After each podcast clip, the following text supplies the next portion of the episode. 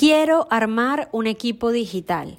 ¿Cuáles son las personas que tengo que sumar? ¿Qué tipo de responsabilidades van a tener? ¿O el perfil de esas personas? ¿Cuáles son las habilidades que tienen que tener aquellos que van a conformar mi equipo digital? Esa pregunta es muy frecuente y por eso he creado un episodio para ti, para que sepas desde bajo presupuesto hasta un, poco, un presupuesto un poco más robusto, qué tipo de gente puedes sumar a tu equipo digital para que te ayude a impulsar tu marca, servicio o producto.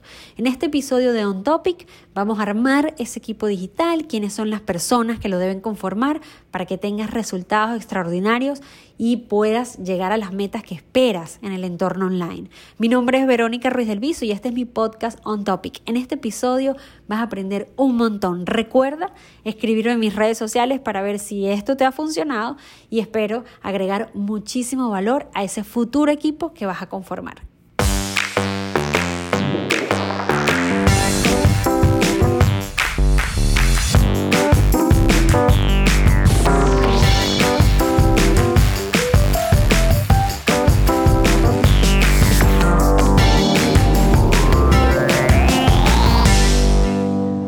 Están? Bienvenidos a otro episodio de On Topic, un podcast dedicado a innovación, comunicación, estrategia digital y todo lo que tiene que ver con pensamiento estratégico para conseguir comunicar mejor nuestras ideas.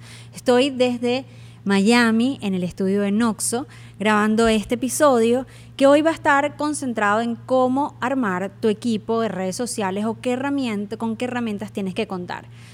Muchas de las preguntas que me hacen es, Vero, ¿cómo logro conectar este, con las personas correctas para sumarlas a mi equipo? ¿Qué habilidades tienen que tener? ¿Qué perfil debe tener el equipo que yo arme para llevar mi comunicación? Incluso hay gente que me dice, prefiero llevarla yo, entonces, ¿qué herramientas puedo utilizar?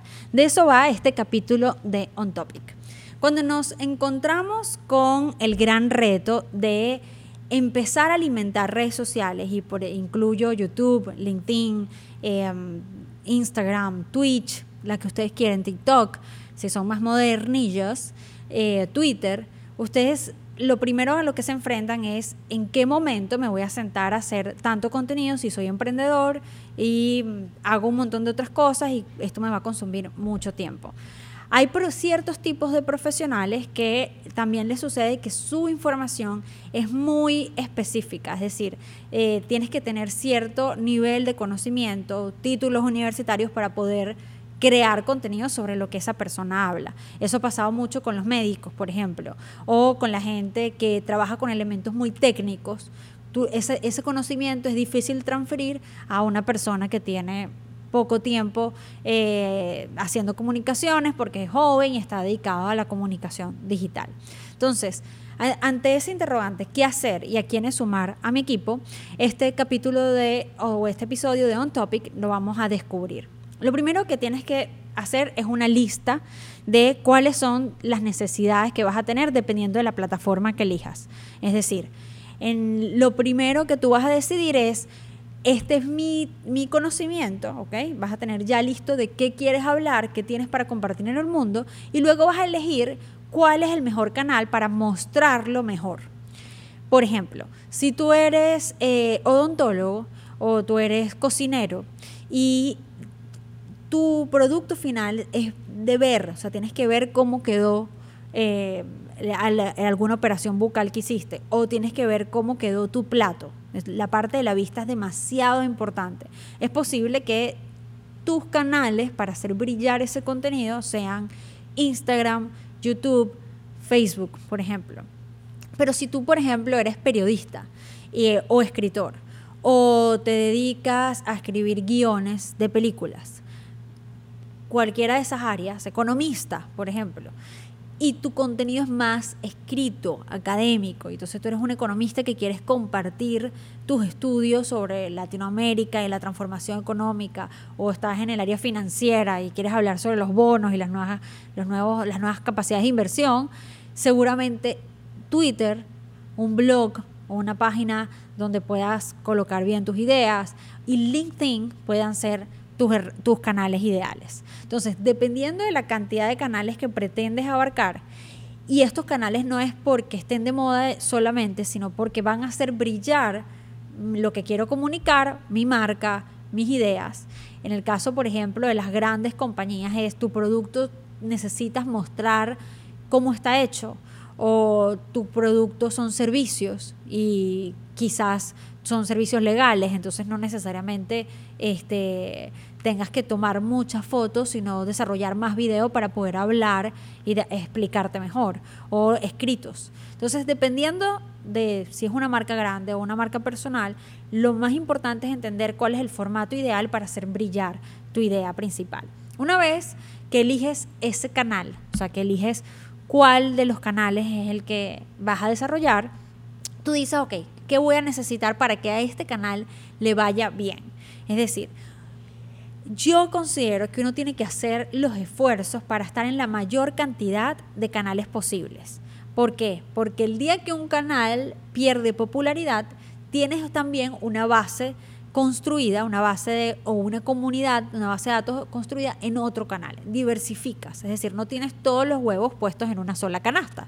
Y por eso a mí me gusta que la gente no solamente se concentre en Instagram, sino que vea posibilidades de crecer hacia otras redes, porque si no, nos pasa como el boom de Facebook, que en el 2011 era súper relevante, toda la inversión iba para allá, y luego fueron apareciendo otros, otros actores y hay gente que no tuvo la velocidad o la capacidad de migrar a esos otros actores y ahí a pesar de ser en Facebook muy popular no ha podido replicar esa popularidad o esa comunidad o esa forma de llamar la atención en otras redes.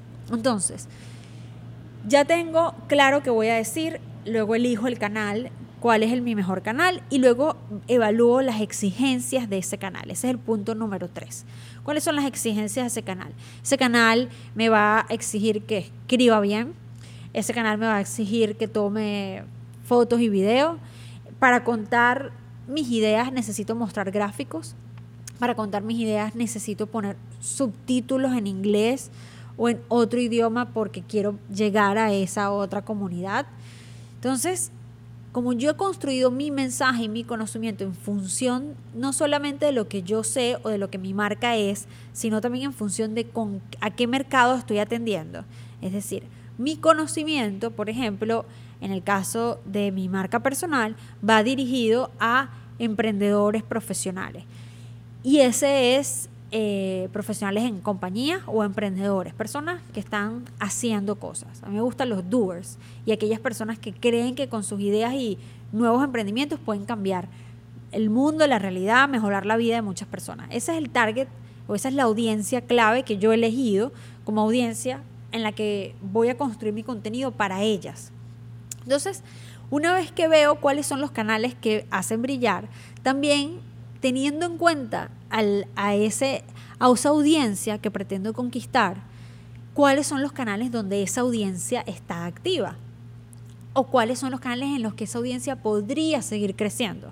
Entonces, en el, caso de una marca de consumo masivo, tú dices, wow, esta, esta, marca de consumo masivo puede estar en Twitter, como en Instagram, como en Facebook, porque es tan grande y su popularidad abarca tantas edades que en todos estos canales es relevante que vaya construyendo base de datos y comunidad. Para otros cierto tipo de personas, por ejemplo, gente que hace tratamientos de belleza anti-envejecimiento, ellos buscan los canales donde esté su audiencia. Facebook eh, Instagram ahora también está creciendo hacia, hacia, hacia, esa época, hacia esa generación. Y quizás Twitter para compartir cierto tipo de cosas, pero les va a costar hacerla crecer un poco. Entonces, como es muy importante para los tratamientos anti-envejecimiento de este tipo de profesional, mostrar en video, elige esas plataformas. Entonces, en el punto número 3, yo entiendo cuáles formatos qué exigencias me van a exigir esos formatos y también necesito evaluar cuáles son las audiencias que yo quiero conquistar y qué formatos consumen y en qué redes hacen vida. Una vez tengas claro el canal, el tipo de formato que consume la audiencia clave que tú quieres hacer, atacar, vas a pasar ahora a entender las implicaciones de la producción de ese contenido. Para poder ser relevante, la verdad es que tiene que haber un esfuerzo de producción de contenidos. El que quiera escuchar este podcast y que yo le diga que publicando una vez cada tres meses que va a tener resultados, es como decirte que vas a adelgazar yendo al gimnasio una vez al mes. No va a suceder, ni vas a tonificar, ni vas a hacer nada. Para poder em, empezar a tener conversación, tienes que empezar a colocar temas afuera y poco a poco crecer orgánicamente y conectar con las audiencias claves que quieres, sean 100 personas o sean miles de personas.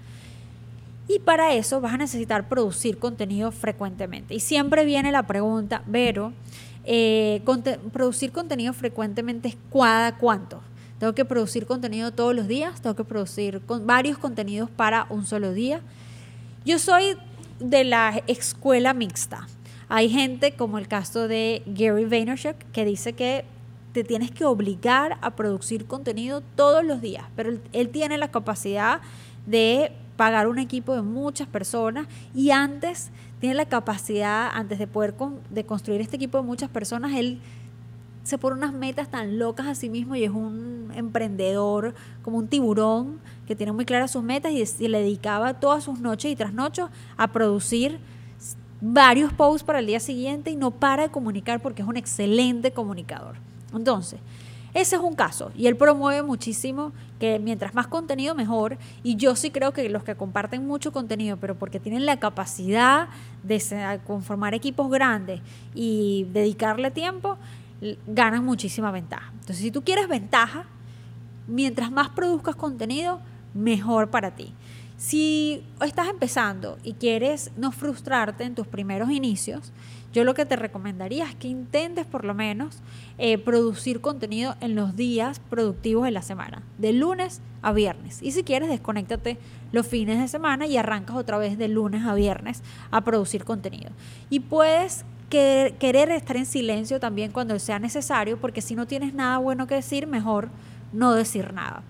Entonces vamos a suponer en, un caso ideal que tú tienes la capacidad de producir contenido de lunes a viernes en Instagram, en Twitter, pero YouTube es video y necesita más producción. Entonces lo que yo haría es establecer un competidor o, una, o compararme con alguien con más o menos mis mismas características. ¿Qué quiere decir? En un que esté no recién empezando, pero que podría ser un referente más cercano a mí, que yo lo puedo ver como una meta próxima a conquistar a mediano plazo. Y esa persona evalúo cómo ha sido su crecimiento y cada cuánto tiempo publica videos en YouTube. Y así saco un promedio de cómo está. Hago lo mismo con dos personas más y hago lo que se llama un benchmark y elijo tres casos para decidir si yo voy a producir contenido. Vamos a poner un ejemplo con la gente de Noxo. Este es el estudio en el que estoy ahorita. En este estudio, ellos aquí están en Estados Unidos, obviamente compiten con otros estudios y otras casas productoras. Lo primero que yo haría para definir mi frecuencia de publicación es ver qué están haciendo los demás. No porque crea que estamos en el mismo nivel o etcétera. No, no, solamente para ver qué está pasando con el mercado. El mercado no es en qué nivel estás tú, no, no. El mercado es lo que pasa afuera y ahí tú revisas y haces una comparación. Yo, ah, mira, resulta que hay una casa productora que es muy mala que nunca publica. Nunca publicar no va a ser mi opción. Publica una vez al mes. Ok, chévere. Eso es lo que no está, va en la cajita de las cosas que no voy a hacer. Ahora eh, veo que otra casa productora publica todos los días y unos videos súper interesantes y, veo, y digo, ¿con qué capacidad la hace? Entonces digo, me gustaría poder llegar ahí en un corto plazo. Ah, bueno, ¿cuántos, ¿cuántas publicaciones son? Son dos, tres videos de YouTube al, al mes. Bueno, por lo menos tres videos de YouTube al mes lo puedo establecer como meta y va en la cajita de las cosas que sí voy a hacer. Entonces, una vez que puedes hacer ese benchmark, porque lo que pasa es que la fórmula, a mí no me gusta dar fórmulas eh, que son camisas de fuerza, porque yo considero que cada estrategia digital es un traje hecho a la medida de los objetivos que se plantea esa persona y del tipo de audiencia a la que quiere acercarse. Entonces dar eh, recetas son como pañitos calientes aquí que en verdad al final no funcionan. Entonces una vez que tú hagas esto, que es llevarlo a un nivel más profundo, que es análisis, ahora te toca hacer lo siguiente. Decir, ok, tengo esta frecuencia. Quiero publicar de lunes a viernes, de, de los cuales quiero hacer dos videos a la semana tres fotos y eh, una gráfica. Y ahí vas a empezar a poder traducir eso en recursos que necesitas. Necesitas cómo hacer una gráfica, necesitas este, invertir tiempo en tomarte la foto con el celular o pedirle a alguien que te la tome o contratar un fotógrafo en el caso de que sea, no alimentos y quieras un fotógrafo de alimentos. Y necesitas hacer videos que los puedes hacer con tu teléfono. Les voy a dar otro dato. Cuando estén comenzando, trate y sobre todo no tengan tanto presupuesto, no quieran ponerse como meta ser como la cuenta de Dior y Chanel. A mí me pasó esto con una consultoría que yo di esta persona que además ahorita tiene la marca le da una vuelta, tuvimos un bellísima, hemos tenido una transición, pero al principio esta persona estaba muy enfocada en que su marca, ella quería que se viera desde los primeros posts como Dior y Chanel, pero no estaba dispuesto a invertir en el tipo de videos que hacía Dior y Chanel. Y esperaba que contratando a una sobrina que hiciera videos con el celular, se vieran como Dior y Chanel. ¿Qué pasó? La relación de trabajo entre su sobrina y esta persona fue horrorosa y fue insostenible y mejor quedarse como tío y sobrino porque el nivel de exigencia con los recursos que tenía era prácticamente imposible. Entonces, aterricen un poquito sus expectativas y traten más bien de hacer brillar con la mayor naturalidad posible el contenido que va a conectarse con las otras personas. Entonces, si ustedes su fortaleza es que son graciosos y lo importante es que se entienda el chiste y que de risa. No, no va a importar tanto si está grabado en una superproducción o si está grabado con una cámara más pequeña o en, en tu casa. Quizás por darle tantas vueltas a querer subir el nivel de producción, terminas publicando menos y perdiendo oportunidades de contar cosas. Entonces, a los grupos que están comenzando, yo creo que este es el equipo ideal para quienes están comenzando en redes sociales. Si estás comenzando eh, un emprendimiento, en tu caso, yo te recomiendo que te bajes una buena herramienta para diseñar. Hay dos que te puedo recomendar. Una se llama Canva y la otra se llama Over, como Over, Em, y esas son para hacer gráficas. Y para el caso de video, yo pagaría por alguna aplicación de edición en video, así sean pocos dólares. En el, yo tengo, por ejemplo, Viva Video, que es la cosa más sencilla de utilizar. Pagué el Pro para que no me salieran marcas de agua, que es los loguitos, estos que aparecen abajo. Y este, hay una aplicación que se llama Spark, que es muy increíble que me la recomendaron hace poco y Spark te permite eh, grabar pequeños fragmentos del día y él los va como uniendo y, hace solito la edición y le puedes meter música, sobre todo para la gente que quiere grabar eventos, cosas que suceden, su día, eh, que quiera hacer cortes y no tenga chance de sentarse a editar. Con Spark no vas a necesitar grabar varios videos y editarlos, sino que tú mismo como hacías en Vine, o no sé si se acuerdan, que tenías el botón para grabar, luego lo parabas, ibas al otro escenario, grababas ibas al otro escenario y volvías a grabar y luego por sí solo cuando le dabas play unía los tres videos. Eso es lo que hace Spark. Entonces yo te recomiendo que si estás empezando y no tienes capacidad de, contratar equipo, busques entonces las mejores herramientas para poder eh, hacer gráficas y hacer video.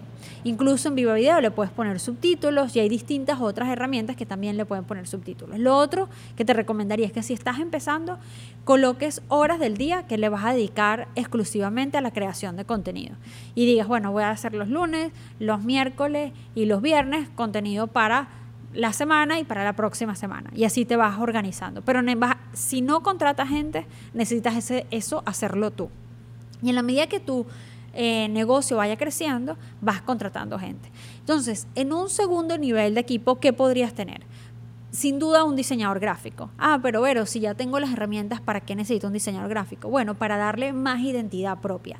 ¿Qué sucede? Con estas herramientas de gráficas, eh, muchas personas empiezan a tener las mismas gráficas o el mismo estilo y si ya estás en capacidad de pagar un diseñador, puedes empezar a crear identidad propia colores tuyos, formas de, de conectar, hacer contenido. Por ejemplo, en mi cuenta yo hago una sección que se llama los Lunes Stories. Y en los Lunes Stories es un diseño mío, no es un diseño de una plantilla de nadie. Y yo trabajé mucho para poder llegar a tener un equipo de diseño que me pudiera ayudar con esa sección. Y al principio esa sección la hacía yo con una aplicación de diseño y luego dije, no, ya ahora le puedo dar mi tono y mi estilo y contraté a un diseñador. Si no escribes bien, esto es súper importante. Estás solo, no tienes recursos, pero no escribes bien. Te cuesta mucho comunicarte por escrito. No sabes lo valioso que es tener un buen copy hoy en día, una buena una persona que sepa redactar bien, porque es muy importante tanto para tu página web, para tus redes sociales, para LinkedIn, que es, que es una eh, red social súper subestimada y en temas profesionales, incluso para grandes negocios, hay mucho que hacer ahí. Y eh, en el caso de Instagram, Facebook, si tú no tienes una persona que sepa resumir ideas, pero sin agregarle muchos adjetivos, sino saber escribir bien, eh, que no use signos de puntuación de más, que sepa dónde van las tildes, es posible que tus ideas no conecten de la mejor forma. Es que las reglas gramaticales, gente que me dice, bueno, es que hay X, yo escribo como hablo, o se entiende sin los acentos. Sí, a veces sí y muchas veces no. Y lo que sucede es que las redes, las leyes gramaticales y de ortografía existen para dar a entender mejor al interlocutor, al que le está escribiendo, se apoya de estas reglas para poder conducir mejor sus ideas. Esa es la única razón por la que existen, para que no se confunda una palabra con otra o una intención con otra. Entonces, si tú quieres conectar y explicar bien, o consigues a alguien que le dé una segunda lectura a tus eh, textos o consigues un buen copy. Y no solamente sirve que escriba bien, que este es un ingrediente extra que quizás te va a estresar si no tienes capacidad de construir mucho equipo, pero sería súper que logres sumar a tu equipo alguien que escriba como con, con personalidad, alguien que escriba con, que sepa poner las cosas en un tono más sexy, más sexy de leer, en un tono más atractivo de sentir interés por la lectura, porque si son muy literales o escriben tal cual como hablan, la gente no presta atención. Entonces tú necesitas, si vas a ir invirtiendo en gente que se va a sumar a tu equipo, necesitas gente que te logre colocar en un nivel donde seas más atractivo de ser visto o más atractivo de ser leído y donde se sienta que hay un trabajo para dedicar atención en ti. Entonces, un buen diseñador, no cualquier diseñador, uno bueno, que te logre hacer el estilo gráfico que tú quieres. Lo otro es un buen copy o un buen redactor y o un buen corrector de estilo de tus mensajes. Luego de eso, que si eres una marca más grande, una compañía más grande, ¿qué cosas más podrías sumar? Video, yo un editor de video. Pero ¿cuánta inversión en video hoy en día en el 2019 podría ser? Mi recomendación es que cada vez produzcan más videos. ¿Cuánto es más videos? Según tu bolsillo te permite hacer. Esto, yo me acuerdo que una, una organizadora de eventos grandísimos me decía que una de las primeras preguntas que le hacen es ¿cuánto me va a costar el evento? Y ella les dice, depende de cuántas cosas quieras poner el evento. El evento puede salir súper barato si lo hacemos en un sitio así y no damos damos solamente agua y tres galletas. Ah, pero si tú lo quieres producir más grande, es más costoso. Entonces, ¿cuánto te va a costar la producción en video? Va a depender de lo que tú tengas capacidad o con los aliados que puedas sumar. ¿Qué está pasando mucho? Que muchos fotógrafos y muchos eh, videógrafos y filmmakers jóvenes están buscando hacer portafolio. Entonces, si tu marca realmente le puede dar un beneficio al portafolio al principio, puedes llegar a ciertos tipos de acuerdos comerciales y si esa persona vende, que comparta contigo un porcentaje. Este, o tú compartes un porcentaje de lo que tú vendes con esas personas que te están haciendo videos y fotos, pero tiene que quedar muy claro los acuerdos del principio. Entonces, video y fotos, la mayor eh, cantidad posible. Bueno, ver, y si tengo la capacidad de hacer videos porque los voy a hacer con mi celular y los quiero hacer orgánicamente, ¿cuántos hago a la semana? Bueno, entonces estima cuánto tiempo le puedes dedicar. Si yo pudiera hacer video todos los días, los hiciera todos los días video. Pero bueno, mi tiempo no me da y entonces calculo que por lo menos quiero tener dos videos a la semana, mínimo uno a la semana. Eso es un caso que puede servirte de referencia. Lo otro que tienes que hacer es con este buen copywriter empezar a atreverte a grabar y hacer transmisiones en vivo. Porque cada vez más el mundo del streaming o de la transmisión en vivo está teniendo más peso. Y si, si es coherente para tu negocio hacer una eh, transmisión en vivo, vas a tener que empezar a programar una estructura y guion para ir como yo en este podcast que hablo corrido, en vivo y sin parar lo que yo hago es que creo antes una estructura y esa estructura la podría revisar con un copy y decirle, mira, necesito más cifras para poder esto y esa persona me las puede investigar y yo digerir y traducir eso en una idea. Ahí necesito ese copy o ese apoyo en el área de textos para ver qué cosas voy a decir en los envíos. Otra cosa importantísima es si tus productos son bebidas, si tus productos son joyas, si tus productos se tienen que ver, invierte en sesiones de fotos que de ahí salgan muchas fotos, tanto fotos de la editorial en sí que estabas proyectando, lo que quieres decir, más todo el behind the scenes, para que le saques el máximo provecho a esa inversión. ¿Y qué equipo fijo puede tener alguien que esté en un nivel más alto, una marca o una compañía? Puede tercerizar en una agencia que le haga muchísimas cosas, como por ejemplo alguien que pueda estar pendiente de los ads, o la inversión promovida en Facebook, eh, en Facebook, LinkedIn, eh, Instagram, que son los lugares donde más la gente invierte en publicidad. Tienen que colocar ese cargo, una persona que realmente pueda estar viendo todo el tiempo cómo está llegando la comunicación al target y cuáles son los resultados que están teniendo en ese, en ese grupo. ¿Para qué? Para optimizar tu inversión. Entonces yo tendría una persona analista en pauta, si tuviera la capacidad de hacerlo. Tendría una persona que me hiciera copies, tuviera una persona que diseñara, tuviera equipo de video y adicional a eso tendría un creativo o estratega que me permita todo el tiempo, me traiga todas las semanas eh, estudios de qué están haciendo mis competidores y qué tendencias hay afuera para que yo me pueda mover rápido a hacer ese tipo de contenido. Y otra cosa importantísima que te puede ayudar a construir como tu matriz para trabajar tus redes sociales es armar un calendario en el año de todas las fechas que son importantes. Navidades, eh, el Día del Trabajador, eh, el Día de la Independencia, todo lo que tú sientas que afecta a tu audiencia clave colócalo en ese calendario y empieza a producir campañas o promociones para tu negocio en esas fechas especiales y haz campañas. Campañas no es que llegue el día de la independencia y pongas feliz día de la independencia.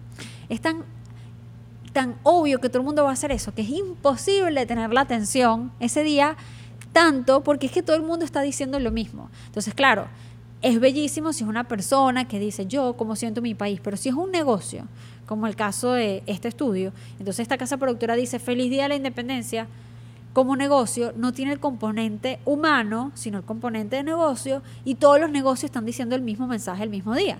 Entonces, si vas a colocar en un calendario todas las fechas importantes para hacer campañas, ¿qué quiere decir esto? Invéntate un concepto sobre cómo eh, la independencia cuál es la independencia moderna y cuáles son las cosas por las que estamos luchando este, para mantener nuestro freedom este año. Y haces un video especial para ese día, porque si no, vas a hacer más del montón. Pero los que saben aprovechar esos, esas temporadas son los que realmente disparan la atención, porque ya tienes asegurado que la persona está sensible al tema, al Día de los Enamorados, y además le llegas con un video súper increíble, con algo que requirió más esfuerzo que solamente decir feliz día de los enamorados, feliz día de la mujer, etc. Entonces, vas a necesitar un estratega o un creativo. Y si no puedes tenerlo tú, porque no estás en ese nivel de pagar a una estratega o un creativo, mi recomendación es que siempre tengas alrededor de ti como persona a un grupo de confianza en el que puedas rebotar tus ideas de campañas. Y si eres una marca personal y estás haciendo absolutamente todo tú, invéntate temporadas. Di, en esta temporada del año, yo siempre todos los años voy a hacer consultorías de este estilo. O invéntate este, distintos momentos del año en el que tú pudieras hacer algo único que no va a ser otra persona. Y cuando haces esa experiencia única, invierte más recursos en esa temporada del año y el resto del año lo llevas tú solito.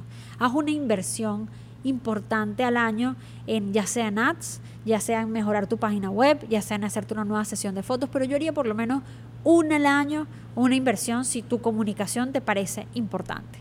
Entonces, resumiendo y pasando ya al fitness creativo, el resumen de este capítulo es qué cosas necesito para poder generar contenido y con qué estructuras tengo que contar. En el caso de una marca personal hay distintas herramientas, lo que, a, lo que te va a quitar más es tiempo. En el caso de un equipo más completo, alguien que te pueda eh, evaluar tu inversión, alguien que pueda pensar estratégicamente y comparar todo el tiempo pasarte informes de cómo está tu competencia. Alguien que, te que sepa escribir muy bien, no solamente porque lo hace bien ortográfica y gramaticalmente bien, sino porque además sabe decir las cosas de una manera atractiva. Es muy bueno escribiendo porque llama la atención. A fotografía y video, dependiendo de si lo vas a hacer tú, capaz necesitas un editor que edite tus videos o capaz tienes algún camarógrafo en, en que se complemente con un editor. Y un diseñador gráfico en el caso que quieras armar una identidad, imagen única. Y si no, hay muchísimas herramientas, más todo tu sabor para hacerlo único. Así que pasamos al a esta parte del podcast que se llama fitness creativo. En el caso de este fitness creativo, eh, quiero que lo primero que hagas es hacer el ejercicio que va por los pasos 1, 2, 3, que hablábamos al principio. Lo primero que vas a, sacar es la cuenta de cuánto tiempo le podrías dedicar a la semana, es lo primero. Lo segundo es en qué canales tu audiencia podría estar y podría ser relevante tu contenido y que sacar la cuenta de cuántos formatos quisieras hacer por lo menos en una semana para poder estimar un mes. Eh, decir, bueno, quiero hacer tantas fotos, tantos videos y, lo último de este fitness creativo es que hagas tres escenarios. Un escenario eh, normal, que no es decir como lo mínimo para poder mantenerte relevante. Entonces coloca en ese escenario mínimo cuántas piezas y cuáles herramientas podrías poner. Entonces pones mínimo, yo solito, tantos, dos horas a la semana y publicar dos posts a la semana. Eso me da tantos recursos al mes. Ahora es un escenario un poco ideal, ¿ok? El escenario ideal es poder dedicar tantas horas a la semana. Luego de eso, cuántos con tipos de formatos quiero hacer. Y, eh, y por último, eh, que, con qué recursos equipo voy a sumar.